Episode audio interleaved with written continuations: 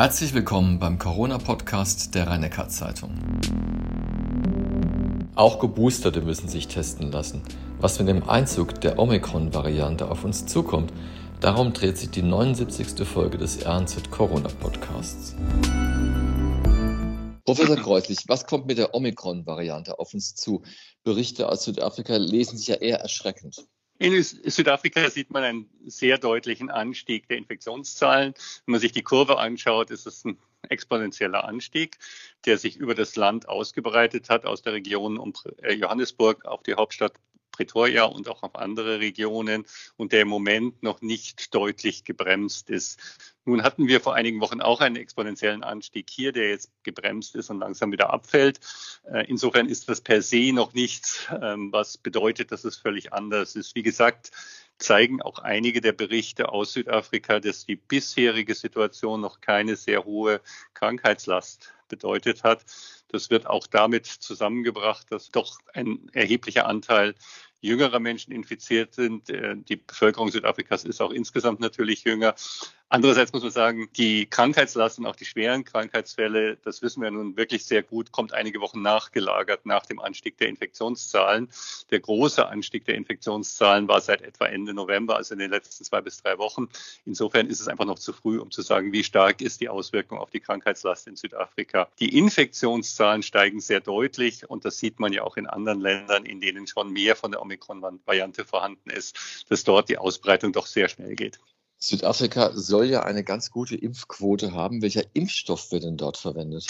Naja, so gut ist die Impfquote dort gar nicht. Also nach den Zahlen, die mir vorliegen, ähm, liegt die Impfquote nur bei so 25 bis 30 Prozent vollständig geimpfter der Bevölkerung. Bei uns liegt sie bei 70 Prozent. Also insofern ist die Impfquote in Südafrika nicht so sonderlich hoch, nach dem, was ich weiß. Die Impfstoffe, die dort verwendet werden, ist ich, nach meinem Verständnis das, was eben zugelassen und dort verfügbar ist. Im Wesentlichen sind es zum einen die mRNA-Impfstoffe, zum anderen ähm, auch der Johnson Johnson Vektorimpfstoff und auch der chinesische Sinovac-Impfstoff. Das sind die drei, die dort verimpft werden. Äh, Sputnik war in der Diskussion. Das wollten sie aber nicht in Südafrika zulassen zum jetzigen Zeitpunkt. Also die drei werden verwendet und ich glaube, dass nicht strategisch entschieden wird, sondern nach Verfügbarkeit entschieden wird. Aber das kann ich nicht sicher beantworten.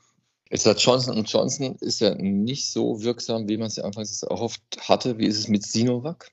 Sinovac ist auch gegen die Varianten weniger wirksam als die mRNA-Impfstoffe. Also die ähm, Wirksamkeit, das glaube ich, ist völlig klar. Die Schutzwirkung ist für die Messenger-RNA-Impfstoffe, also den BioNTech-Pfizer-Impfstoff und auch den Impfstoff von Moderna mit Abstand am besten. AstraZeneca ist äh, gut, aber nicht so gut. Johnson Johnson ist deutlich schlechter und Sinovac ist auch deutlich schlechter. Es wird ja in Deutschland wurde ja vorwiegend mit den mRNA-Impfstoffen geimpft oder zumindest dann aufgefrischt, je nachdem. Äh, wie verhält sich denn die Impfung zu, dem, zur neuen Omikron-Variante?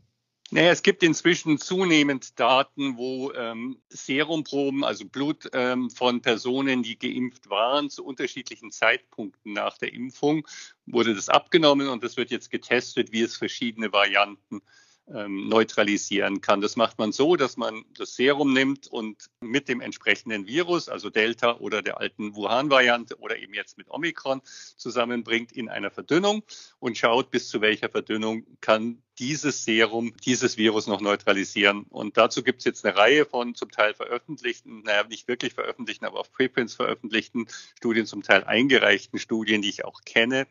Und die zeigen eigentlich konsistent, dass der Impfschutz vor der Neutralisationsschutz nach Zweifachimpfung mit den äh, mRNA-Impfstoffen sehr stark abfällt, sagen wir mal um Faktor 50 schlechter. Für äh, Johnson Johnson kaum mehr vorhanden ist nach der Einfachimpfung, wohingegen dann der äh, Neutralisationstiter bei der Boosterimpfung, nach der Boosterimpfung sehr, wieder sehr deutlich ansteigt und eine sehr viel bessere Schutzwirkung. Keine vollständige, aber eine sehr viel bessere Schutzwirkung vor Infektionen gegeben wird. Ich muss aber betonen, ich spreche immer von Neutralisation des Virus und das ist das, was uns davor schützt, dass das Virus uns infizieren kann. Wenn das Virus in den Körper kommt und neutralisierende Antikörper trifft, dann wird es keine, keine oder fast keine Zellen infizieren und kann sich nicht ausbreiten. Ich bekomme keine Infektion, obwohl ich den Erreger aufgenommen habe. Das sagt noch nichts darüber aus, ob die Person, die sich dann infiziert haben kann, ob diese Person dann auch krank wird oder schwer krank wird. Und der Schutz vor Krankheit und schwerer Erkrankung ist auch nach Zweifachimpfung immer noch gut. Nicht mehr ganz so gut wie bei den anderen Varianten, aber sicher immer noch äh, gut. Und nach drei logischerweise dann nochmals deutlich besser. Also die aktuelle Kampagne und Argumentation zum Schutz vor einer stärkeren Ausbreitung und Bedeutung der Omikron-Variante die Boosterimpfung zu forcieren, ist eindeutig richtig und ist auch der Weg, den man gehen muss. Jetzt betrachtet bezogen auf Deutschland, wann rechnen Sie damit, dass Omikron Delta ablösen wird? Zunächst mal, glaube ich, muss man damit rechnen, dass Omikron Delta ablösen wird. Ich glaube, die Daten, die wir in verschiedenen Regionen und auch bei Ausbruchsgeschehen sehen, zeigen sehr eindeutig, die Variante ist deutlich infektiöser. In Großbritannien ist jetzt berichtet worden, dass sie etwa 200.000 Omikron-Fälle bereits haben. Bei uns sind es ein paar hundert. Aber das ist nur verzögert. Das wird sich ausbreiten, weil wir ein Virus in der globalen Welt nicht komplett ausschließen können. Was wir erreichen können, ist es zu verzögern, indem wir sehr gut überwachen, indem wir möglichst viele Personen testen und indem wir sehr schnell feststellen, ob nun die Omikron-Variante äh, dort aufgetreten ist und dann entsprechend die Kontakte sehr gut nachverfolgen, Isolierung, Quarantäne und so weiter, die ja dann auch nicht freigetestet werden können, frühzeitig äh, aufrechterhalten. Bei uns haben wir jetzt insgesamt äh, drei Fälle zwei durch Sequenzierung bestätigt inzwischen, der dritte über die PCR. Die Sequenzierung läuft noch. Alle drei sind äh, ambulant, also zu Hause und sind nicht schwer krank geworden. Und wir haben bisher keine weitere Ausbreitung von diesen Fällen, sind alle drei reiseassoziierte Fälle, noch keine Ausbreitung von diesen Fällen gesehen. Deutschlandweit sind so insgesamt 300 Fälle nach Berichten des Robert-Koch-Instituts, die momentan bestätigt worden sind. Wir haben geringe Zahlen, das werden mehr werden, aber ich hoffe, dass wir die Ausbreitung verzögern können. Auf Ihre Frage beantwortet, das kann im Januar sein, es kann im Februar sein, aber irgendwann im Winter werden wir hauptsächlich Omikron sehen. Nochmal eine Frage zu den Impfstoffen. Wir haben ja schon über Großbritannien gesprochen mit AstraZeneca und auch Gibraltar. Gibraltar hat eine Impfquote von nahezu 100 Prozent, aber sehr viele Infizierte. Wird denn dort jeweils AstraZeneca verimpft? Die haben in den frühen Phasen ähm, äh, weitgehend AstraZeneca verimpft, haben dann auch umgestellt, zum Teil mRNA-Impfstoffe zusätzlich verimpft. Das sind Mischungen. Bei Gibraltar muss man ein bisschen vorsichtig sein, weil dort offensichtlich auch viele Menschen geimpft worden sind, die gar nicht in Gibraltar ansässig sind, sodass die Impfquote dann ähm, möglicherweise überschätzt wird, aber die sicherlich nicht schlechter, als sie in Großbritannien oder bei uns ist. Aber ja, es ist mehr AstraZeneca verimpft worden und die Zahl der Impfdurchbrüche ist bei AstraZeneca höher. Deswegen haben wir ja auch im Frühsommer, Mai war es, glaube ich, als die Daten entsprechend vorlagen, die Empfehlung dahingehend geändert bei uns, dass Personen, die mit äh, AstraZeneca geimpft sind, dann eine mRNA-Impfstoff-Auffrischungsimpfung bekommen. Und die Daten dafür zeigen nun sehr deutlich, dass wer Erstimpfung mit AstraZeneca hatte und dann eine Zweitimpfung mit äh, einem der mRNA-Impfstoffe, also bei uns regelmäßig BioNTech Pfizer, dass diese Personen gleich guten oder sogar möglicherweise ganz leicht besseren Schutz haben als die Personen, die zwei mRNA-Impfstoffe haben. Also das ist sicher nicht schlechter, die Kombination. Wir reden ja auch oft über Verhaltensweisen. Jetzt gerade äh, die Reissaison steht wieder bevor, jetzt also in den Weihnachtsferien. Ähm, welche praktischen Auswirkungen wird es Ihrer Meinung nach haben? Wir befinden uns im Übergang von der Delta-Variante zu Omikron. Bedeutet das, dass wir, so wie jetzt schon in Italien, vielleicht ohne Tests uns gar nicht mehr bewegen können?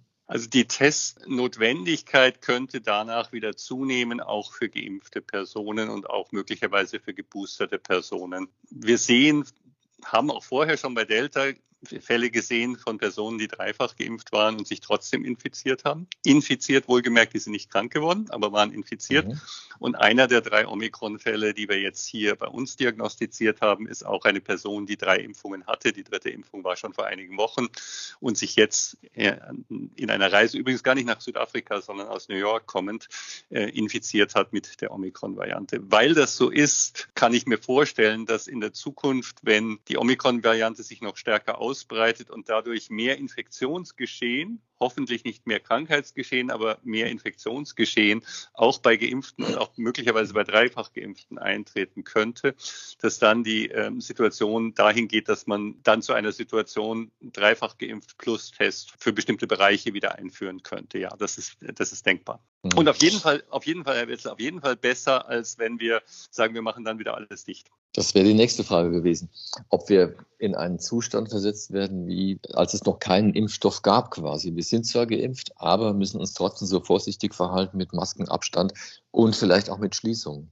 Also es ist keinesfalls ein Zustand wie zu der Zeit, als es keinen Impfstoff gab, denn da sind die Menschen völlig schutzlos gewesen, sowohl vor Infektion als auch vor Erkrankung. Wenn ich einen Schutz habe, der vielleicht nicht mehr 90 Prozent erreicht, sondern nach Boosterimpfung 70 Prozent, ist das total viel besser, als wenn ich einen Schutz habe, der 0 Prozent ist. Ich glaube, das ist unmittelbar einsichtig.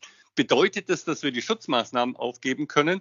Die Antwort ist ganz klar nein. Wir müssen die Schutzmaßnahmen auch jetzt, auch in der Phase, wo die Infektionszahlen langsam wieder runtergehen und gerade über die Ferienzeit so gut wie möglich aufrechterhalten.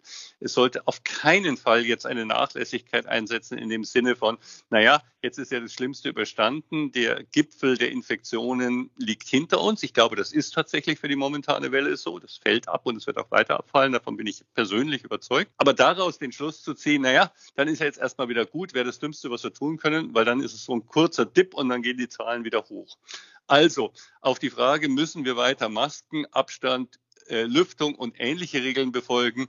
Bis zum Frühjahr auf jeden Fall und das wird sich nicht entscheidend ändern. Wird es weiter Einschränkungen bei größeren Veranstaltungen geben? Wenn wir uns das Omikron zusätzlich anschauen, kann man auch sehr sicher voraussagen, die wird es geben und die wird es auch brauchen. Aber ist es so wie vor einem Jahr, bevor die ersten Impfungen kamen? Absolut nein. Es ist das komplette Gegenteil, zum Glück. Jetzt sprachen wir ja auch schon letzte Woche über die Auslastung der Intensivstationen in der Region. Mhm. Wenn, wenn aber jetzt der Peak überwunden ist, sieht es dort auch wieder entspannter aus? So schnell geht es halt nicht. Ich hatte es ja eben gesagt in dem Kontext von Südafrika. Der Anstieg in den äh, Intensivstationen ist zeitverzögert zum Anstieg in den Neuinfektionen der Abfall in den Intensivstationen ist logischerweise dann auch zeitverzögert, weil die Personen, die sich vor 10, 14 Tagen infiziert haben, unter denen sind die Leute, die jetzt neu in die Intensivstation kommen oder in die Kliniken kommen. Und wir sehen ja in dieser Phase bei einer höheren Zahl jüngerer Personen, also Personen um 60 oder unter 60 Jahren in den Krankenhäusern und Intensivbereichen, dass die länger liegen, dass sie äh, dort auch einen, längeren Aufenthalt benötigen, sodass der Abfall immer verzögert ist. Im Moment ist es so, dass die Belegung der Intensivstationen nicht mehr weiter zugenommen hat, dass auch in Baden-Württemberg, glaube ich, diese Woche die Zahl von 600 Intensivpatienten mal wieder Gott sei Dank wieder unterschritten worden ist. Auch bei uns ist der Anstieg gebremst, aber dass wir jetzt sagen würden, die Betten werden frei und wir können sofort zum Normalbetrieb zurückkehren, das ist noch nicht der Fall. Man kann erwarten, wenn sich das so umsetzt, wie sich die Infektionszahlen in den letzten ein, zwei Wochen verändert haben, dass nach Weihnachten um Neujahr herum dann auch die Belastung in den Intensivstationen abfallen wird. Aber bis dahin wird die Belastung hoch bleiben. Ich würde gerne abschließend mit Ihnen noch über das Thema Kinderimpfungen sprechen. Das läuft jetzt seit einigen Tagen, dass Kinder ab fünf geimpft werden. Und äh, das wird wohl auch angenommen. Verzeichnen eigentlich da die Ärzte einen besonderen Ansturm? Kann ich noch nicht beurteilen. Es ist ja erst seit dieser Woche der Fall. Und bei uns werden ja Kinder nicht geimpft am Uniklinikum. Wie das bei den Kinderärzten in der Region ist, kann ich nicht sagen. Ich kann nur so aus dem Umfeld und aus persönlichen berichten. Es gibt sehr viele, gerade aus unserem universitären Umfeld, die, die jetzt ihre Kinder sehr schnell impfen lassen wollen. Also ich glaube schon, dass es eine ganz erhebliche Gruppe von Eltern gibt, die sagen, ich möchte jetzt recht schnell auch meine Kinder geimpft sehen. Wie die ähm, Zahlen in den Kinderarztpraxen ist, kann ich nicht beantworten. Vielleicht noch zum Stichwort Nebenwirkungen. Also Sie bekommen ja laufend neue Daten. Wir sprachen jetzt auch vor einer und vor zwei Wochen darüber.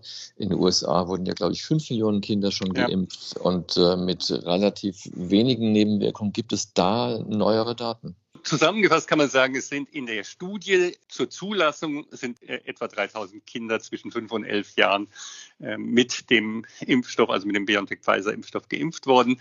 Dort sind keine erheblichen Nebenwirkungen aufgetreten. Sie wissen, dass bei der Altersgruppe über zwölf Jahre in sehr seltenen Fällen eine Herzmuskelentzündung, eine sogenannte Myokarditis aufgetreten ist, die meistens von selbst ausgeheilt ist, die aber als Impfnebenwirkung klassifiziert werden muss.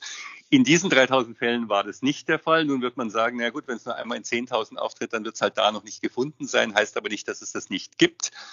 Die USA, wie Sie eben schon sagten, impft seit Anfang November in dieser Altersgruppe jetzt etwa fünf Millionen Kinder zwischen fünf und elf Jahren, die geimpft sind. Ein Teil davon hat auch die Zweifachimpfung schon erhalten.